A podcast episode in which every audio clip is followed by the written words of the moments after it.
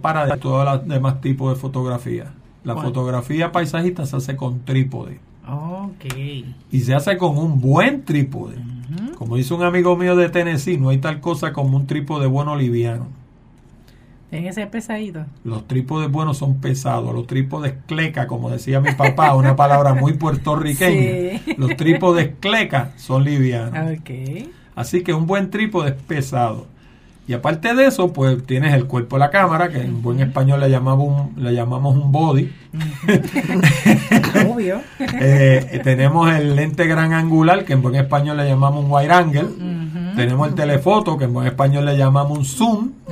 Tenemos un control remoto para que de nuevo pasa lo mismo que hablábamos la vez pasada con los teléfonos. Tú no quieres que esa cámara vibre. Correcto. Como tú no quieres que vibre, pues tú no le aprietas el obturador, tú tienes un control remoto que tú le das de acá. Eso en buen español también le llaman un cable release, a pesar de que hoy en día ya no usan cable. es wireless. Eh, Ahora son wireless, in- inalámbricos. Pero eh, técnicamente lo que está es activando esa cámara sin tocarla. Y para entonces, que no se mueva y no tenga ningún tipo de, de correcto. dificultad. Y entonces, con todo eso que yo te he dicho hasta ahí, tú haces la foto, que es la mitad de la ecuación. Ok. La otra mitad de la ecuación la haces con una computadora y los programas de edición. Y ahí tú llevas esa foto a, la- a tu visión de lo que tú quieres ilustrar mediante esa foto. Y eso es la fotografía paisajista. Wow. Así que en Es eso un cuadro. es un cuadro, técnicamente es un, Un cuadro de cuadro. museo. Vamos. un cuadro de museo. Es un cuadro. De hecho, la fotografía paisajista para eso es para que se, lo que se utiliza. Yo las vendo para adornar casas y, y oficinas, Oficina. básicamente. Y de vez en cuando, pues alguien me compra una para hacer un brochure. Pero, pero es lo menos. La mayoría es para adornar oficinas, este, negocios, casas, hoteles, hospitales. Por ejemplo, en el veterano de Mayagüez, en el hospital de veteranos, allí sobre 100 fotos mías. De veras. Sí. Y pues, tú, tú sabes, están allí para subirle el espíritu a los enfermos allí, tú sabes, porque tú te sientas allí, ves un paisaje chévere y, Y eso tú sabes, te sube el espíritu, Definitivo. claro que sí. De hecho, hablando del espíritu, Ajá, cuéntame. John Moore, Ok. este fue un caballero que fue el que fundó los parques nacionales de los Estados Unidos. ok. Y la frase célebre de John Moore se escribe M-U-I-R, es muy difícil pronunciarlo en español, sería algo así como muir. Pero la frase célebre de él es que él decía que si tú quieres escuchar la voz de Dios, vete a un bosque. Mm, Siéntate en el medio de un bosque y escucha el bosque. Esa es la voz de Dios. Qué chulo. Qué chulo. Eso es lo que hacemos. Esa es parte de la contemplación.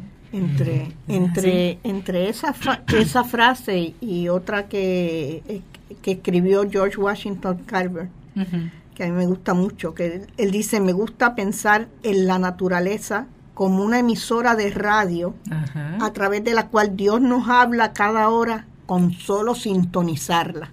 Wow. Son dos Yo pensamientos. Bien profundo. Yo quiero disculpen, eso. son dos pensamientos Son eh, preciosos. De hecho, Definitivo. eh, nosotros una vez tiramos una que les regalamos a, a unos a, a- a nuestros clientes una Ajá. foto que era era la no me acuerdo si era la mina o, o la coca. o la una- coca. una de las del yunque. eh, Con ese pensamiento. con Sí, ese pensamiento. pensamiento. porque las hacemos con el pensamiento montado encima de la foto también. Y- Excelente.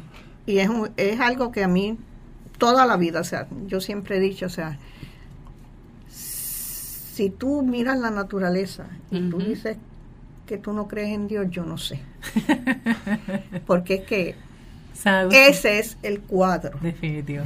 San Agustín decía, existe la revelación que es la palabra, pero antes de existir la palabra existió la naturaleza, que es la primera revelación de, de Dios, de, de lo que es el plan de salvación. ¿Tú quieres saber y conocer la sabiduría de Dios? Contempla la naturaleza. Ahí está.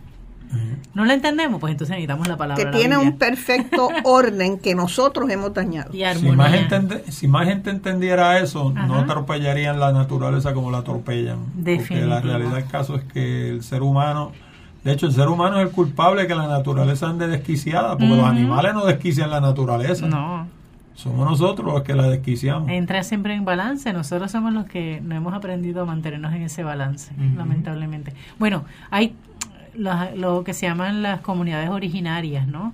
Sí tienen, han aprendido a mantener ese balance y esa armonía. las tribus, por ejemplo, este, en América del Sur, etcétera, mantienen todavía esa sabiduría y ese respeto. Los llamamos salvajes, lamentablemente, ¿verdad? Pero los que merecemos ese título somos nosotros que hemos alterado salvajemente todo. El indio americano, de hecho, el indio americano decía que él era parte de la naturaleza. De hecho, el indio americano no tenía concepto de la propiedad privada. Correcto. Por eso era que eran nómadas. Y entonces ellos iban a donde iban las manadas de búfalo. Y ellos decían, eh, tú sabes, llegaba el blanco y ponía una verja y él decía, pero ¿cómo que? ¿Por qué? Y, pues, porque eso es mío. Pero ¿cómo que eso es tuyo? Si tú, eres, tú eres de la tierra, no es que la tierra es tuya, tú eres propiedad de la tierra. de hecho, hay una, hay una carta sobre eso como y un poema. ¿Cómo vender el agua? ¿Cómo vender la tierra? ¿Cómo vender el cielo? Son cosas típicas del hombre blanco. el, el los originarios, porque le decimos indios, no son indios nada, los indios son los de India. O sea, pero son los, originarios de, América y de Sudamérica. Los que realmente no migraron. pues esa gente pensaban que ellos eran parte de la naturaleza y se consideraban, se consideraban una pieza dentro de ese gran... este No se sentían dueños, se sentían parte. Esa es la diferencia. Y te pregunto, dentro de esa misma experiencia, ¿verdad? De, de la sensibilidad, sobre todo hacia la naturaleza, ¿verdad? Esto, esta aventura llamada fotografía paisajista, ¿a qué lugares los ha llevado a ambos? Porque mencionaba Yellowstone y en el programa anterior recuerdo que mencionaste que eh, iniciaste en la fotografía paisajista en Puerto Rico primero. Sí, yo comencé en Puerto Rico eh, más o menos por ahí por el año 90, más o menos. ¿Y eh, fuiste a qué lugares en Puerto Rico, por ejemplo? Yo he corrido esta isla al revés al derecho. ¿De verdad? Sí, y entonces no solamente la he corrido, sino que se la ha mostrado otra gente. Okay. Yo tengo un amigo que es de Tennessee, que nos conocimos a través de la internet. Él un día me llamó y me dijo, mira, yo soy eh, fotógrafo paisajista y a mí me gustaría salir a, a tirar contigo, porque él había visto mis fotos en mi página de internet y yo a primera intención le dije, yo lo voy a pensar, porque no sabía con quién estaba bregando. y lo chequeé y vi que era bona fide y le dije, pues sí, vamos, vamos a tirar. Y salí y me recuerdo que el primer día lo llevé desde Aguadilla hasta Cabo Rojo. Completo por toda esa costa, lo llevé al faro de Cabo Rojo, lo llevé a un montón de sitios espectaculares. Eh, en ese viaje lo llevé como a tres o cuatro sitios. O sea, pasé como tres o cuatro días con él. El otro año regresó a Puerto Rico. Él después de eso ha venido a Puerto Rico como cinco o seis veces. Y yo volví y lo llevé. En esta ocasión lo llevé a Moca, lo llevé a Lara y lo llevé a San Sebastián. y un día estamos así retratando. si no me equivoco, estábamos en Montones, en Isabela. Retratando un atardecer en Montones. Y me dice, Orlando, ¿por qué tú haces esto? Y yo le digo, bueno, porque a mí me gusta. Eh, yo pensaba que se estaba refiriendo a la fotografía paisajista me dice, no, no, no, es fotografía, es por qué tú sacas de tu tiempo para llevarme a mí a ver tu país y nunca me has pedido cinco pesos. y yo le dije, bueno, porque este es mi país y mi país es mi casa y yo te lo estoy enseñando. Claro. Y dije, yo lo único que te pido es que algún día tú hagas eso mismo por alguien. No tiene que ser ni por mí, porque a lo mejor yo nunca iré por allá por Tennessee. Pues después se pasaba todos los años convidándome para Tennessee, convidándome para Tennessee. ¿Fuiste? Y cuando mi mamá murió, Zoraida y yo terminamos tan llenos de estática que decidimos irnos a dar un viaje y terminamos en la casa de él. Y pasamos una semana con él. Y me llevó a ver cuánta cosa había. Me, presentó al alcalde del pueblo, me presentó a todas sus amistades. Y hemos hecho una amistad bien bonita. Este, y entonces, pues, junto con él, yo he hecho quizás mi mejor trabajo en Puerto Rico, porque la fotografía es, yo entiendo que es un juego social. ¿Un juego social? Sí, es un juego social. Lo peor del mundo es tu retratar solo. Ok. Y entonces, pues con Zoraida, pues yo salgo y retrato y qué sé yo qué, pero Zoraida no es fotógrafo, así que en, unas cosas... Pues, Zoraida tiene otras tareas en la fotografía paisajista sí, y, nos va a hablar de eso. No, compartimos en ese nivel porque ella no me puede decir, fíjate, yo lo movería tres pulgadas para la izquierda, cambiaría la composición así, este arbolito lo metería al retrato, aquel lo sacaría, qué sé yo. Pues con, él sí, o sea, y salíamos juntos, y hablábamos el mismo lenguaje, y acompañado por él, yo hice muchas de mis mejores fotos de Puerto Rico, irónicamente. Luego, cuando mi mamá murió, Zoraida y yo decidimos empezar a ver los parques nacionales de los Estados Unidos. Ah, y es que entonces salen. Y entonces eh, hemos visto 22. Wow. Son 59. De Wow. 59 hemos visto 22. Ajá. Pero de esos 22 hemos visto los que todo el mundo quiere ver. Vimos el Cañón de Colorado, vimos Yellowstone, vimos el Grand Teton, fuimos a Acadia, Fuimos a los Smoking. fuimos a los Smoky Mountains, Wow. estuvimos en Shenandoah, estuvimos en el Blue Ridge Parkway, en las cascadas de, Ca- de Canadá, de, de- de- ¿cómo se llama? De Niágara, Niágara. en Shoshone Falls, que eso es en Idaho, que son las segundas más grandes de los Estados Unidos. Y otro montón que se me olvidan. He- hemos estado, en, de hecho, en Colorado estuvimos en todos los parques del estado. Eh, esta- eh, Colorado tiene cuatro parques nacionales. Eh, y- cinco creo que son. o cinco, y nosotros estuvimos en los cinco, más estuvimos en algunos estatales. Ok. Eh, en total hemos guiado cerca de 15 mil millas, Wow. porque mi método de ver los parques nacionales es en carro. Yo no cojo excursiones. Yo de hecho no hago ni reservaciones. Yo nosotros un viaje de tuvimos dos meses y hicimos reservaciones para tres días, los primeros tres días. Después de eso era en carro. Lo demás nos lo inventamos allá.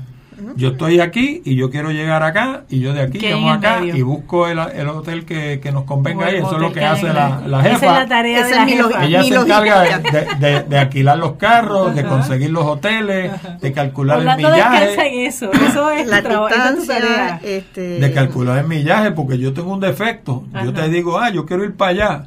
Y Sí, en el mapa se- allí- ese Sí, no, mapa no, se ve no. cerquitita, El- pero el- cuando tú sacas son 14 horas guiando, 13 horas sí, sí, guiando, sí, ese porque tipo de la- cosas. yo le digo, tú todavía tu mente estás en Puerto Rico, que voy de aquí a Mayagüez.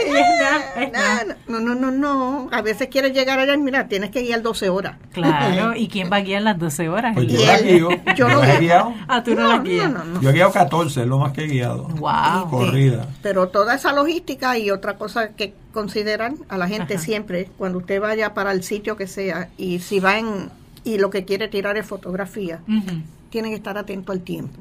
Ok.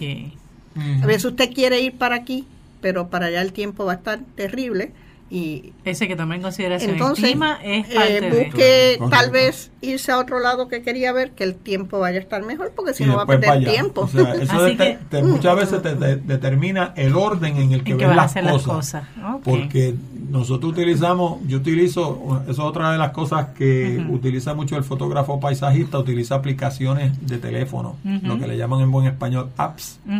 ¿verdad? Yo utilizo, pues obviamente, los apps de tiempo de- de- de Weather Bureau, eh, hay tres o cuatro que valen la pena. Tengo, utilizo una aplicación que se llama el Photographer's Ephemerist. Y, sí, y esa aplicación lo que hace es que te deja ver desde acá. Por ejemplo, yo te puedo, vamos a decir que yo quiero retratar la garita del diablo en. San Cristóbal. Pues yo la busco en Photographers Ephemeris y me dice por dónde sale el sol, por dónde se pone el sol, a qué hora so- sale el sol, a qué Y ahí hora tú se puedes pone el sol. calcular que, en qué momento tú quieres ir En- realmente. exacto, porque si yo sé que el sol va a salir por allá, pues yo sé que me tengo que parar por acá, tengo que estar allí a tal hora, porque sabes que sale el sol. Eh, el día tiene lo que se llaman dos blue hour. El blue hour es el tiempo que hay desde que desde lo que se llama first light hasta que el sol sale sobre el horizonte. Ok. Y por la tarde es el tiempo que hay desde que el sol se hunde en el horizonte Y hasta que se pone de noche. Eso se llama el blue hour y ahí se tiran las fotos más espectaculares. Los atardeceres no todos tienen que tener el sol. O sea, lo que tú tienes es que tener el momento en que atardece. Y eso no tiene que incluir el sol dentro de la foto necesariamente. Muchas fotos uno las toma con un blue hour espectacular, unas formaciones de nubes. Otras veces tú tiras ese sol, en vez de tirarlo a las 6 de la tarde, que es que se tira en el horizonte, puede ser que lo tires a las 3 de la tarde, porque a las 3 de la tarde hay unas nubes espectaculares y tú coges, que de hecho te voy a enseñar ahorita, lo que, tú sabes lo que son God Rays, los La rayos de Dios. le- Ay, Son cuando sí, salen los rayos entre las nubes. Acho, sí. Pues, pues Eso yo es tengo una foto que tiré en Shenandoah, Ajá. había un huequito así en las nubes y sale el cono así completito y te, te ilumina la montaña. precioso. Wow. Espectacular. Espectacular. Pues- ahí, pues- ahí, ahí es que tú dices, Ahí la- es ahí es que tú sintonizas la emisora de radio. Ahí es que tú sintonizas Qué la emisora bien. de radio, correcto. Excelente. Así que todas esas cosas se mezclan para uno organizar un viaje sobre el terreno, porque como te digo, lo único que nosotros organizamos desde acá es los sitios que queremos ir y tres días de hotel. Okay. Y dicho sea de paso, no cualquier hotel tampoco. Okay. Nosotros no nos quedamos en Hilton, no nos quedamos en ninguno de esos hoteles caros porque yo no voy a usar la discoteca, tampoco voy a usar la piscina. piscina. Así que yo lo que quiero es un cuarto limpio, un baño limpio y un sitio seguro. That's it. Y ya. Porque y yo lo eso que voy allá a Sori se encarga. Esa es Sori, es su expertise. tot- total logística. Eso, eh, las rutas que se van a seguir, eh, el, yo me encantan los apps de, de, de, de tráfico. O sea, de tú, cómo tú vas a llegar de aquí a allá y, y, si te dicen el cómo está el tráfico, mejor. Mejor porque sabes si por aquí hay tapón. Hay tapón, tapón o no. eh, si puedes evitarlo, pues por dónde, para, para, Para poder llegar. poder llegar al, del punto A al punto B en el menor tiempo posible con los menores inconvenientes Es posibles. decir, que las mejores fotografías no es solamente el fotógrafo que está detrás de la cámara, sino también aquella persona que permite y ayuda a que se llegue a tiempo a ese lugar. al lugar específico. Y lo otro que Eso tienen que hacer no solo eso es que él nos mencionó esa, esas fotografías especta- espectaculares de esas horas. Ajá. Una de las cosas que usted tiene que tener es paciencia. Paciencia. Usted tiene que estar, eh, a veces, tú quieres tomar esa fotografía, a veces tienes que llegar allí, estar media hora, una hora esperando, esperando a tú tener la condición que tú espe- Específica para que eso. tú quieres. Y, es- en, y en es ese y en esa de suerte, y en esa espera se da un- Una un- imagen- una está- imagen como esa La que le acaba él de describir, que es que se ve ese huequito en el cielo entre las nubes y se ven los rayos del sol cayendo. Brutal. Brutal.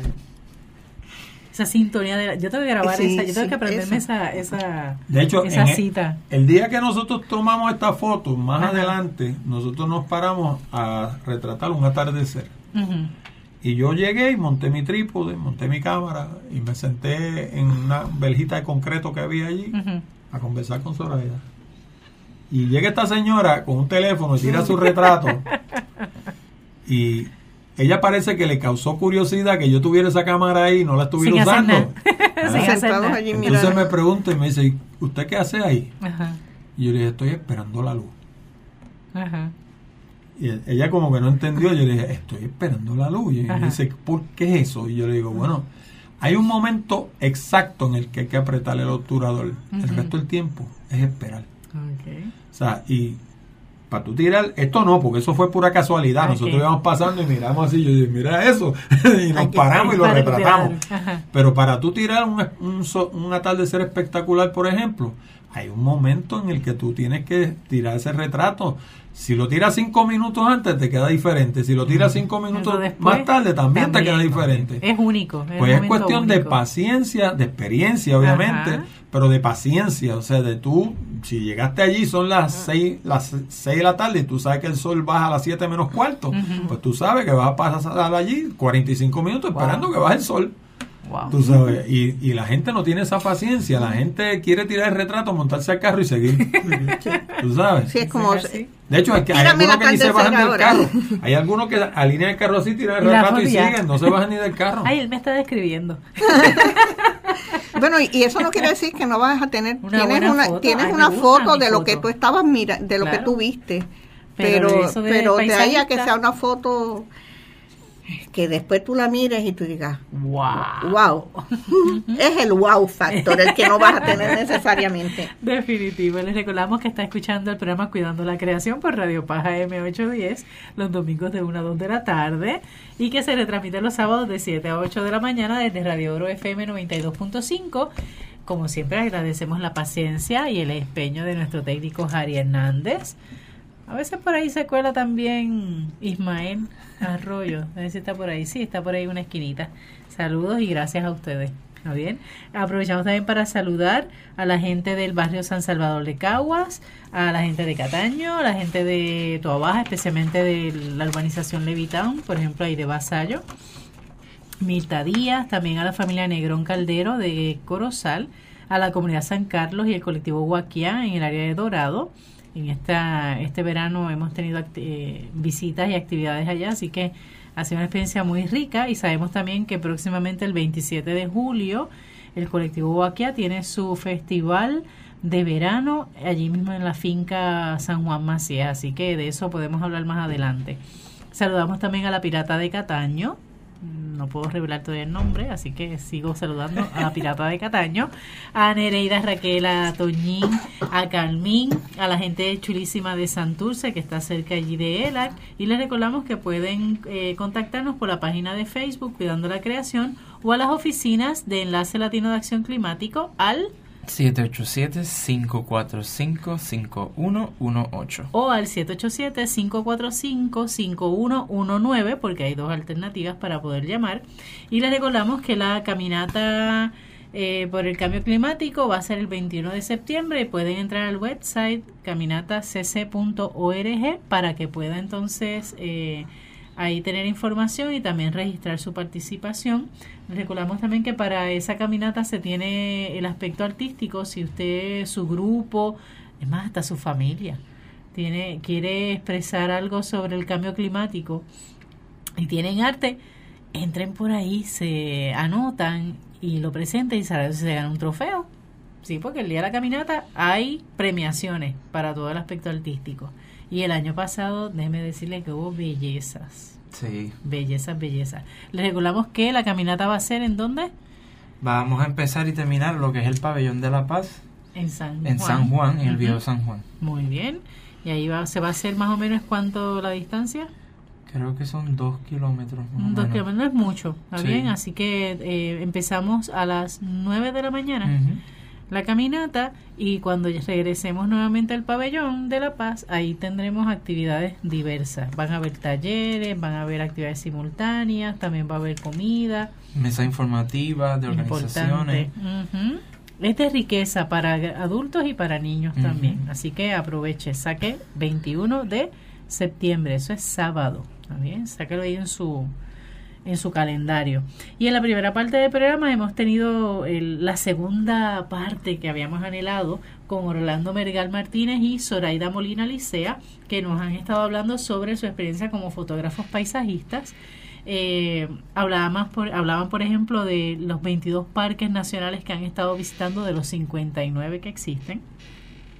Y todo lo que implica eso de tener paciencia, el contar con el clima o el tiempo, el cómo llegar al lugar, dónde ubicarse, tomar en cuenta el viento, el, la luz natural, ¿está bien? Para tener una muy buena fotografía paisajista, que es, de, es, un, es conceptual, de corte artístico, así que no necesariamente no es lo que uno ve usualmente, sino lo que el artista detrás de detrás del lente, llamado fotógrafo, quieres resaltar. Eso es una descripción, ¿verdad? Para mí de lo que es la fotografía paisajista y de lo que he ido aprendiendo con Orlando y con Zoraida.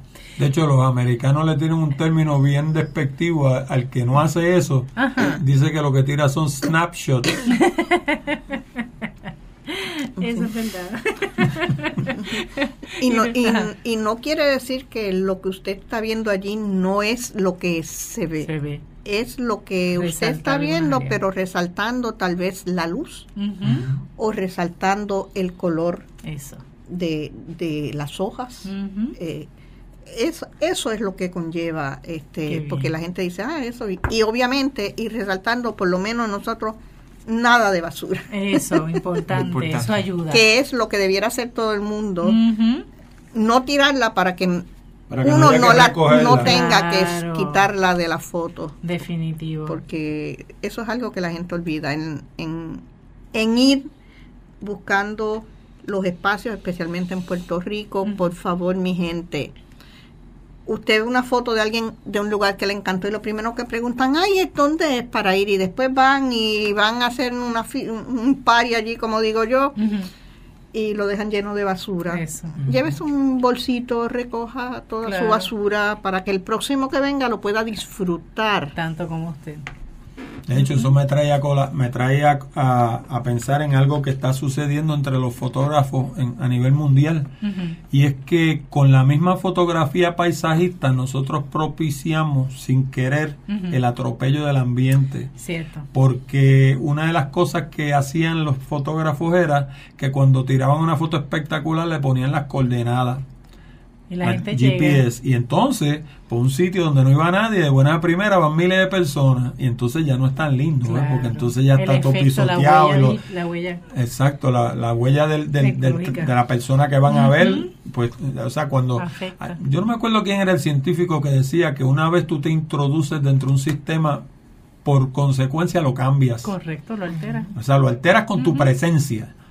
Y eso, imagínate, si eso es uno, imagínate que vayan miles Claro. a ver una cosa porque El yo tiré una foto espectacular, ah, yo quiero ver eso. Tú sabes, y entonces pues despedazan los sitios, los dañan. Pues ahora se está dando una, un, un contramovimiento. Es que los fotógrafos tiran la foto y no dicen de dónde. O sea, eso yo lo tiré en Wyoming. Ya está. ¿Dónde? Wyoming es grandísimo. Pero las condenadas, nada, porque mañana tengo miles de personas allí fastidiando aquello. Definitivo. Ah. Eh, son las consecuencias, ¿no? Ahora, pregunto. eh, si has ido, por ejemplo, se han ido ambos, Ajá. ¿verdad? Eh, partiendo aquí en Puerto Rico. Ajá. eh, cuando han repetido el lugar, ¿se ha visto el efecto del cambio climático? No solamente Oh. el efecto del ser humano directo, ¿verdad? De que nosotros construyamos tal vez, eh, si era en la costa, pues alteramos la costa porque construimos algún edificio o lo que sea, sino ese efecto que se llama cambio climático de nivel del mar, de temperatura, cambio de temperatura. ¿Eso se ha evidenciado y cómo? Bueno, el que lo quiera ver en vivo y a todo color, lo que tiene que ir es a Patilla, Ajá. a Yabucoa, para que vea el mar metiéndose en la carretera. Correcto. Allí había una playa antes. Y Y una, una playa costa. bonita. y bonita. Ahora lo que el, el mar azota al lado de la brea, o sea, lo tienes ahí al lado. Eh, si quieres ver el cambio climático, por ejemplo, a nivel de, de- de tu comodidad física, métete a retratar a un bosque para que tú veas cómo los mosquitos te cargan al hombro. Porque con, la, con la, el aumento en temperatura, eso trae el que se propaguen más los insectos. Y entonces, pues, donde tú ibas antes a retratar con tranquilidad, ahora los mosquitos te quieren cargar. Tienes que usar off. Sí, tú sabes. Eh, y así por el estilo, este, por allá por el área de, de Rincón y eso, vimos en durante María que tiró un hotel completo dentro del mar. Claro, eso es por la torpeza nuestra misma, porque Claro. nadie se le ocurre hacer un hotel casi dentro del agua, pero la realidad es que lo hicieron y María vino y se lo tiró dentro del mar. ¿Ves? Pero ese tipo de cosas eh, uno las ve y si uno compara retratos de hace 10 años con retratos de hoy en día, ahí es que de verdad tú ves la diferencia. De hecho, hay un individuo que hizo un estudio en Islandia que, eh, de hecho, hay un documental, a ti que te gustan los documentales eh, ambientales, se Ajá. llama Chasing Ice. Chasing Chasing Ice, Ice. el hielo, siguiendo el hielo. Esto es un fotógrafo que colocó una serie de cámaras en el glaciar que hay en Islandia y las dejó allí por 10 años.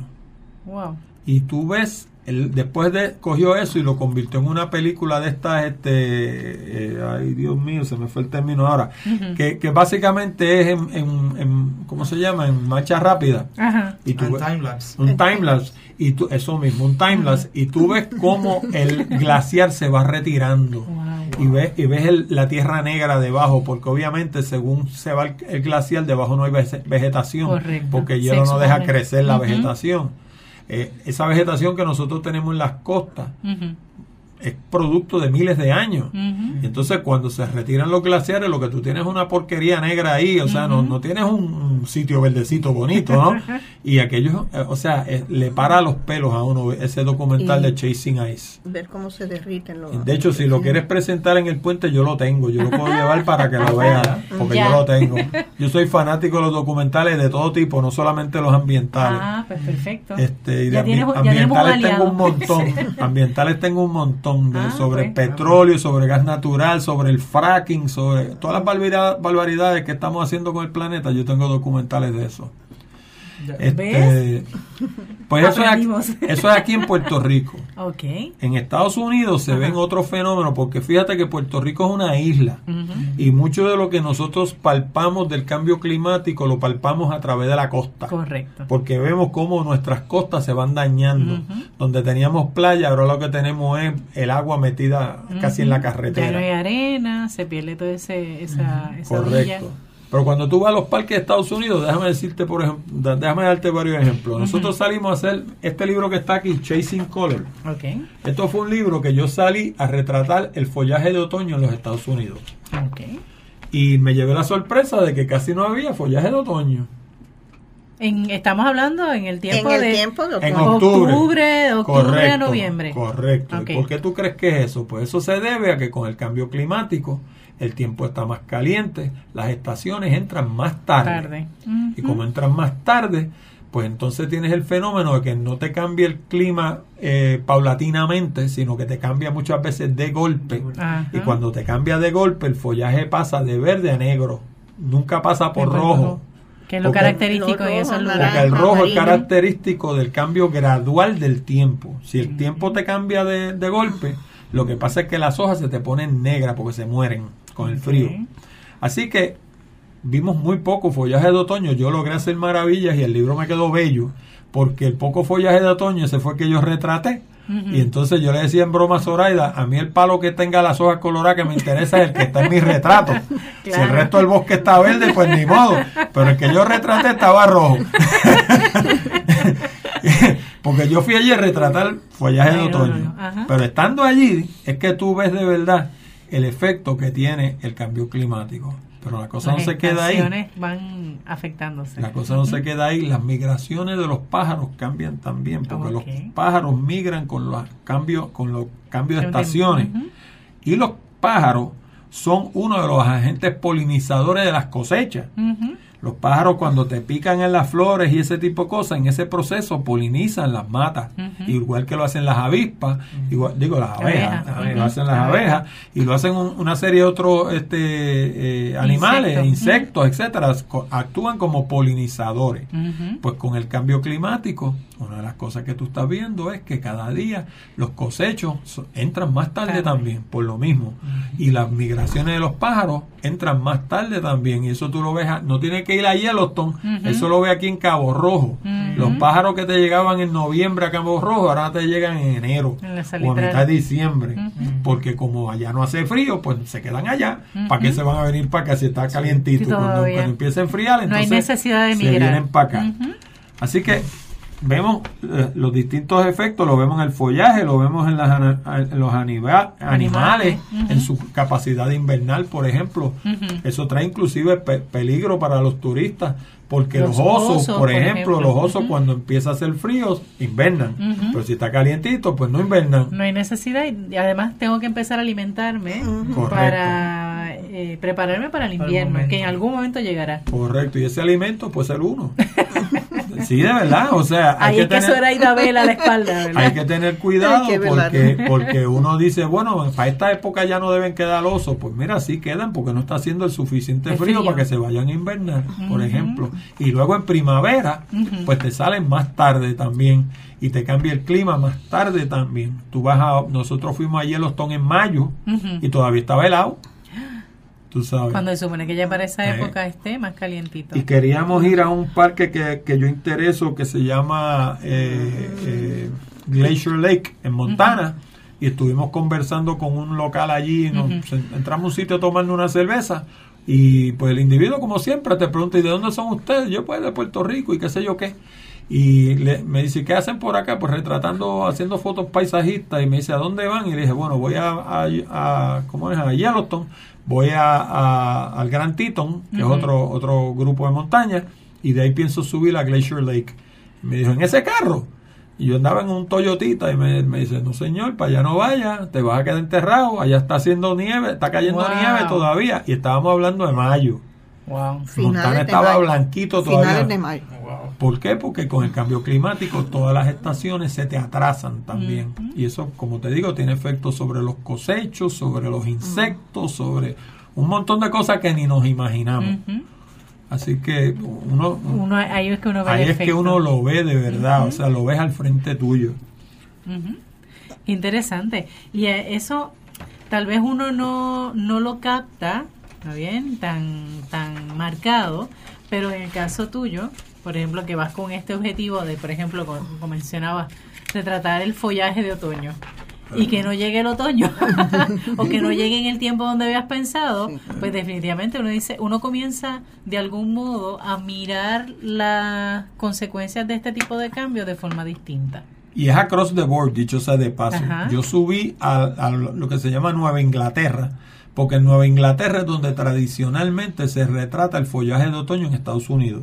Okay. Pero de ahí yo llegué hasta, hasta Cleveland eh, a visitar a mi hijo y de ahí bajé a través de Pensilvania para llegar a North Carolina y ahí vi dos parques adicionales, Shenandoah y el Blue Ridge Parkway y de allí caí a Tennessee en casa del amigo mío. Y él me había dicho que llegara allí el 20 de octubre, porque en Tennessee, a diferencia de en el norte de los Estados Unidos, los árboles no se tornan rojos, se tornan amarillos. Oh, Y es espectacular. de veras. Pues me puede creer, pasé ocho días en su casa y no Y vi nunca- un bendito palo amarillo. No cambió la naturaleza. Y lo curioso del caso es que después que me fui no cambió tampoco. Wow. Me dijo, mira, ¿Este cambió a negro. O sea, se fue de verde a negro. Wow. Porque Así que no hubo tiempo de transición. Correcto. No hubo la transición. Y entonces eso tiene un efecto sobre el turismo. Claro. Porque hay gente, o sea, este fenómeno del follaje de otoño es un atractivo turístico como puede ser en Puerto Rico las playas Correcto. o los castillos en San Juan. La gente van a Nueva Inglaterra a retratar el follaje de otoño. Y si el cambio climático te elimina el follaje de otoño, todos esos estados se quedan sin Se turismo claro. porque allí no hay más nada que ver. Aquello es campo. No, de verdad, fu- fuera de broma. O sea, aquello es pura naturaleza. Si tú quieres ver algo lindo, tú vas allí, pero si no se ponen colores, pues no se ve lindo. No se ve nada. Tú sabes, lo que tú ves son campos verdes como los vería en Puerto Rico o en cualquier otro sitio, ¿no? Eh, tuve la suerte de que yendo hacia las cataratas del Niágara pasamos por un bosque que se llaman los Adirondacks, que quedan en el norte de Nueva York. Y allí fue donde tiré estas fotos que son espectaculares de follaje de otoño. Tuve la suerte de encontrar allí un poco de follaje de otoño, pero lo que es en Maine, en, en New Hampshire, eh, toda esa esquina, Vermont. Vermont, toda esa esquina de arriba de, de Estados Unidos, que es donde el follaje de otoño de verdad es espectacular. No había un palito, Wow. no había un palito, y eso es el cambio climático. Qué es que uno lo ve. Ay, que no lo ve. Y acá en Puerto Rico, obviamente, eh, lo que pasa es que siempre el- cuando hablamos de cambio climático, las personas tienen la imagen esta del oso polar que está flotando en el cubito de hielo, Qué cliché, ¿verdad? flaquito, sí. Pobre oso. Y en Puerto Rico también tenemos el efecto, ¿no? En Sube el nivel del mar. En las playas es que las lo, playas, notamos, costas. estamos perdiendo playas. Pero también uno lo percibe, por ejemplo, en que las hojas a veces caen de los Ajá. árboles fuera del tiempo de, de lo que viene siendo para nosotros El desoje. el deshoje. Ajá. A veces está loco, o sea, a No. veces hacen dos deshojes casi corridos. Y no solo el deshoje, los, los palos, los Ajá. frutales, están fuera de tiempo, los Correcto. frutos. Te echan la fruta fuera, de tiempo. también. Fuera de tiempo. Y altera el tamaño, incluso hasta el gusto y el sabor. A veces uno dice, pero si este palito siempre daba buena china y ahora las está dando como que más seca o lo que. Correcto. Y ahí es que uno se da cuenta. O sea, no es un cambio tan dramático como en el caso, ¿verdad?, de, de los lugares eh, más arriba en, en las coordenadas de, o latitudes, ¿verdad? Sino que en este caso, en Puerto Rico, se nota en esos detallitos, a veces muy simples, pero las personas que lo perciben más fácil son los que tienen mejor contacto con la naturaleza. Exacto, en, en Que especial. han hecho la sintonía de radio, de ¿verdad? radio, Yo tengo exacto, que con aprenderme nuestra esa estación. cita. Esa estación- yo me la tengo que aprender. yo te la, cita, yo te la voy a favor. poner con No, una- y de hecho, quiero. hablábamos ahorita de los polinizadores. Ajá. Si tú no tienes polinizadores, pues no vas a tener aguacate, por ejemplo. La gente se pregunta, oye, ¿por qué los palitos no echan aguacate? Porque no hay quien lo polinice, porque para que nazca, incluso las especies a veces, eh, justamente el tiempo para que nazcan nuevas, nuevas crías, también se deja llevar por el tiempo, por la- las estaciones. Ajá. Y si eso se altera, cuando nace, por ejemplo, ponle incluso hasta, qué sé yo, algún tipo de ave en particular, que nace en una época particular, si al nacer no hay los insectos o no hay la Las vegetación, las condiciones. condiciones óptimas, esa especie va a afectarse. Así que en esos detallitos uno lo ve. Pero yo les tengo una pregunta antes de que nos vayamos. Porque ya ahorita empieza eh, eh, Harry a hacerme seña de que ya estamos acabando. Y quiero saber qué han aprendido. Porque yo escucho, por ejemplo, yo sigo mirándote a ti, Zoraida, porque es que yo lo escucho a él diciendo todos esos viajes y te miro a ti y te imagino a ti sacando todo lo del mapa, las rutas, etcétera, que eso ya lo hemos hablado. Pero ¿qué han aprendido? ¿De qué les ha, le- de qué les ha servido al acercarse a este tipo de disciplina. De arte, eh, como fotografía paisajista, eh, como persona. O sea, ¿qué enseñanza? ¿Qué, qué, qué ha dejado? ¿Qué, ¿O qué sigue dejando en, en, en ti, Zoraida, por bueno, ejemplo? yo princi- eh, primero que todo, o sea, como, como yo te dije que me encanta esta cita porque yo me siento en cualquier lugar de esos en Estados Unidos o me siento aquí en el yunque y miro esa naturaleza y yo digo, o sea, esto es, es la perfección, Ujú. esto nos lo ha dado Dios para que lo Ujú. disfrutemos, Ujú. para que podamos venir aquí, como uno dice, y respirar hondo y sentir paz. Ajá. Y eso para mí es bien importante y sobre todo yo creo que si tú te, a veces te sientes deprimido, Ajá. mira, montate en el carro Ajá. Y vete a darte una vueltita, vete, vete a la playa y siéntate a mirar el mar, eh, El vete al yunque o vete a algún sitio por ahí, siéntate a mirar esas montañas, mira los pájaros, mira los Ujú. animales, que ellos en su perfecta armonía, eso a mí me, me, habla. me, me habla, me, sube el ánimo, me, quita la depresión. Ajá. Qué bien. este Y sobre todo, para mí, yo digo, la naturaleza es un antidepresivo natural. Definitivo. y para ti, Orlando. Porque Pues tú lo yo- ves como desde la profesión, Sí, pero, pero, en la parte humana, ¿qué pues, te dice? pues fíjate, en la parte humana yo precisamente cuando voy a todos estos sitios yo tengo varias cosas que me caracterizan. Primero, a mí me gusta conversar mucho con la gente. Ajá, así que te ponen en contacto con el ciudadano de a pie, común y corriente de todos los días. Y una de las cosas que he aprendido es que esa gente son básicamente igual que tú. No Ellos comen por la mañana, mediodía y por la noche, tienen hijos que quieren criar, tienen responsabilidades, se ponen los pantalones una pata a la vez. O sea, no son nada diferentes, son gente igual que uno, con sus luces y sus sombras, tú sabes. Este, y donde quiera que yo voy, yo hago, yo hago por comer la comida local, por conocerla, conversar con la gente local.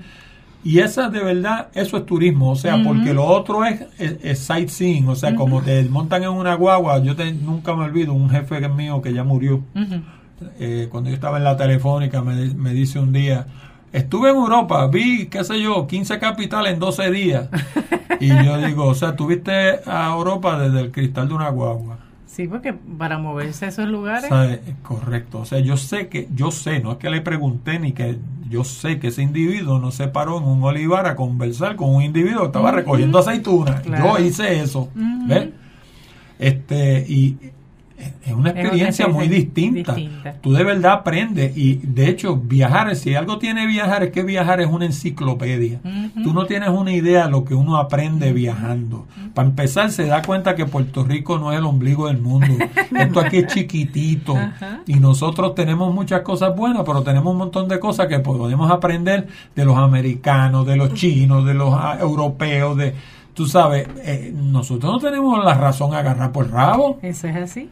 Este, y eso tú lo aprendes viajando. No es, lo, no es lo mismo que leerlo ni verlo en un documental por televisión. Hay que poner los pies en la tierra, llegar allí, feet on the ground, como dicen los soldados, y eh, tener la experiencia, Experiencia. de estar allí, de ver aquello. persona. Yo me acuerdo siempre en Yellowstone, por ejemplo, una de las cosas que yo hice fue escuchar el bosque. De veras. Sí, o sea, en Yellowstone tú oyes el bosque. Ujú.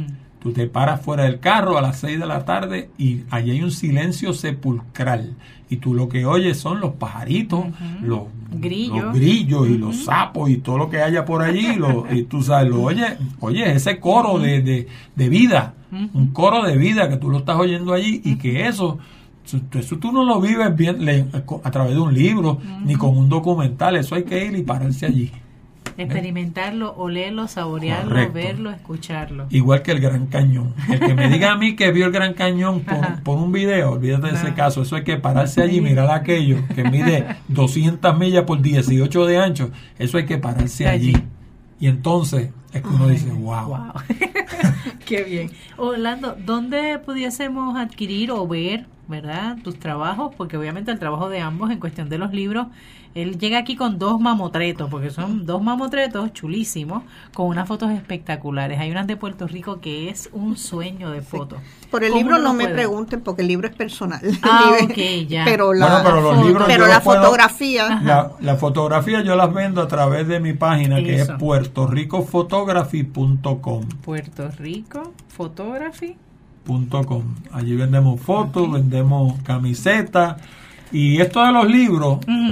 Esto esto obedece a una o- otra otro pet peeve como dicen los americanos que yo tengo, otra otra cosita que me hinca. Y es que uno de los resultados que ha tenido la fotografía digital es que la gente tira las fotos, las mete en un disco duro y no las Y no mira la más. vuelve a ver- más, es cierto. Cuando uno era, cuando yo era jovencito, existía una cosa que se llamaban los álbumes. Ay, sí. Y uno Sí, tiraba fotos y las ponía en un álbum y se las enseñaba a todo el que iba a la casa, que no las quería ver tampoco. Decía, ah, María, ya viene este con otro álbum. Pero por lo menos Se esas exponen. fotos, seguro, eh, pasaban por el ojo de alguien. Pero hoy en día uno toma las fotos, las pone en un disco duro, eso no lo ve nadie. Así que, como te, como te digo, la- el que interese saber de nosotros, Ajá. nos consigue en puertorricophotography.com Punto com. y mi celular es 787 Ujú. 306 Ujú. 1590 Muy bien. 787-306-1590. correcto y Yo tengo foto. el placer de ver las fotos de la Ah. en cuestión de los libros que ellas tienen acá y de verdad que son belleza. Así que vale la pena que usted pueda entrar a, a puertorricophotography.com para que pueda tener ¿verdad? la oportunidad de ver el trabajo de una pareja que aceptó la aventura de hacer fotografía paisajista. Que de dicho sea de que paso que dicho sea de paso y no quisiera terminar con una nota negativa ¿Qué pero pasó? en mi país eso no tiene audiencia ninguna y el- y el sé. gobierno el gobierno no apoya a los fotógrafos en nada tú vas a, a, a Y sin Fomento embargo y eso todos es lo estos que sitios. y sin embargo eso es lo que atrae. ¿Por qué viene gente a Puerto Rico? Porque alguien subió en Facebook una foto eso es así de una a veces de una esquinita, pues yo digo, yo he estado ahí y eso es una esquinita, eso no es todo el paisaje y sin embargo esa foto de una esquinita en particular llama tanto la atención y atrae tanto que hay gente que dice, yo quiero la misma foto en esa misma esquinita. Y, No, y yo y tengo- Puerto Rico, déjenme decirle, y nosotros hemos visto en Estados Unidos muchísimo, nuestra isla es bella es bella. Bella. Por Yo he tirado fotos espectaculares en Estados Unidos, pero Puerto Rico no tiene nada que envidiarle a ninguno En términos de clima es excelente. Por favor, cuidemos esta Eso islita. Es pequeña, es lo que tenemos, no tenemos tanto espacio. Vamos a cuidarlo. A mí me da vergüenza cada vez que yo veo que salen esos, que entiendo que están haciendo una cosa loable. Te sale diciendo, ah, que estuvimos en la playa tal más cual y sacamos qué sé yo cuántas montones de basura. Basura. Y yo digo, es que no debiera hacer falta que esa gente Te vaya ese hacer trabajo, eso. claro. Tú sabes. Hay que repensar primero, no hay que llevar esa basura ahí. O, o llevártela. O sea, si vas a la playa y llevaste cuatro cajas de cerveza, pues Que cuando pesaban. te vayas te llevas cuatro cajas de lata. que no pesan ya. Correcto. que es más liviana todavía. Correcto. Bueno, Lando y Zoraida, mil gracias por la labor que realizan, por esa experiencia maravillosa de la fotografía paisajista, por recordarnos la belleza también de nuestro país, ¿verdad? Y nuestra responsabilidad.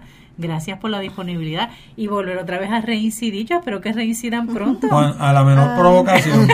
A la menor provocación. Cuando me quieran estoy aquí. Perfecto, así que hermanos y hermanas, ya escuchamos, tenemos esa experiencia de la fotografía paisajista, es un modo también de ver no solamente la belleza de la naturaleza, sintonizar esa estación de radio como nos compartía Zoraida en la cita de eh, Washington, ¿cierto? George Washington Carver. Carver, eh, sino también el poder descubrir cómo el cambio climático puede ir afectando y hacernos más conscientes también de nuestra responsabilidad de cuidar, proteger, preservar y también mitigar de algún modo. Seguimos cuidando la creación. Hasta la próxima semana.